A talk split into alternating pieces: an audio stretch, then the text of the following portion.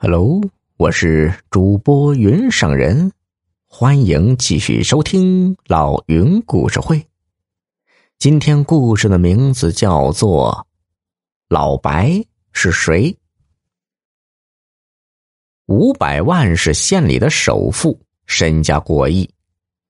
他这个人不但有钱，还以很有闲情逸致，喜欢四处游山玩水，淘古玩珍品。这一天，五百万叫上几个好友去登山，结果在半山腰啊，发现了一棵荔枝树。那是一棵野生荔枝树，光看树龄至少在三百年以上。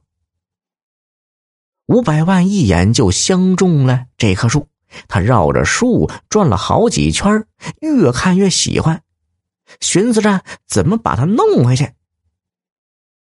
挨着荔枝树有几间茅屋，此时呢，正有一个满头白发的老头坐在屋前削面。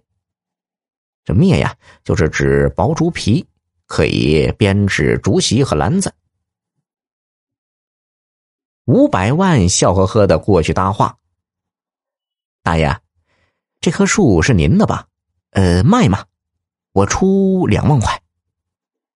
不是我家的。”老头摇了摇头，说道：“那是人家老白家的。”五百万忙问老白家在哪儿。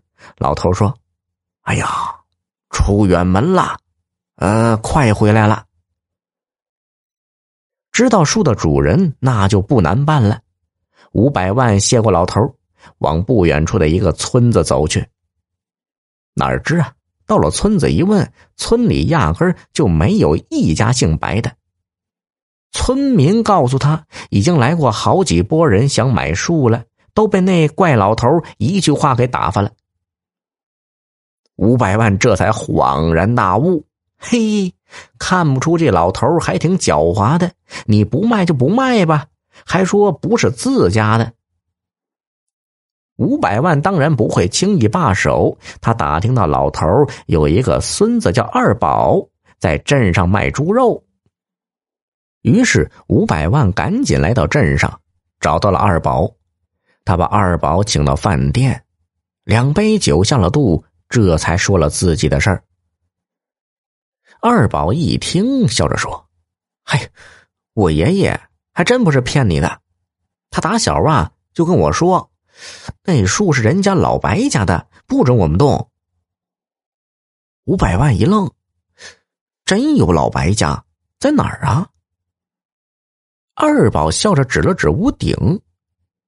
五百万愣了愣，猛地想起老人的茅屋顶上有个巨大的鸟窝，不禁哑然失笑。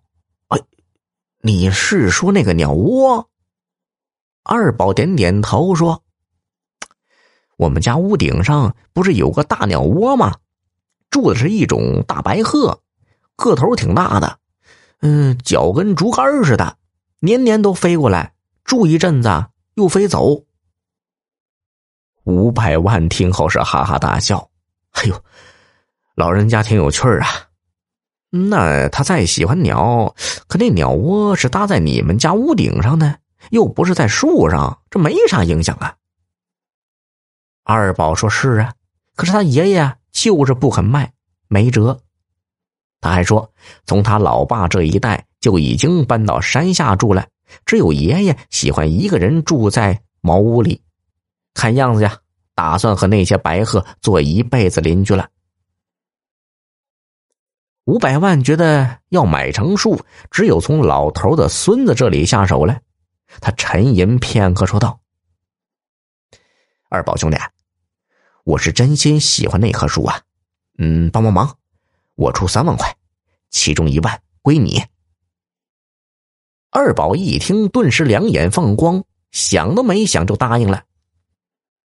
事不宜迟，第二天五百万就开车过来，在镇上接了二宝一块儿进山。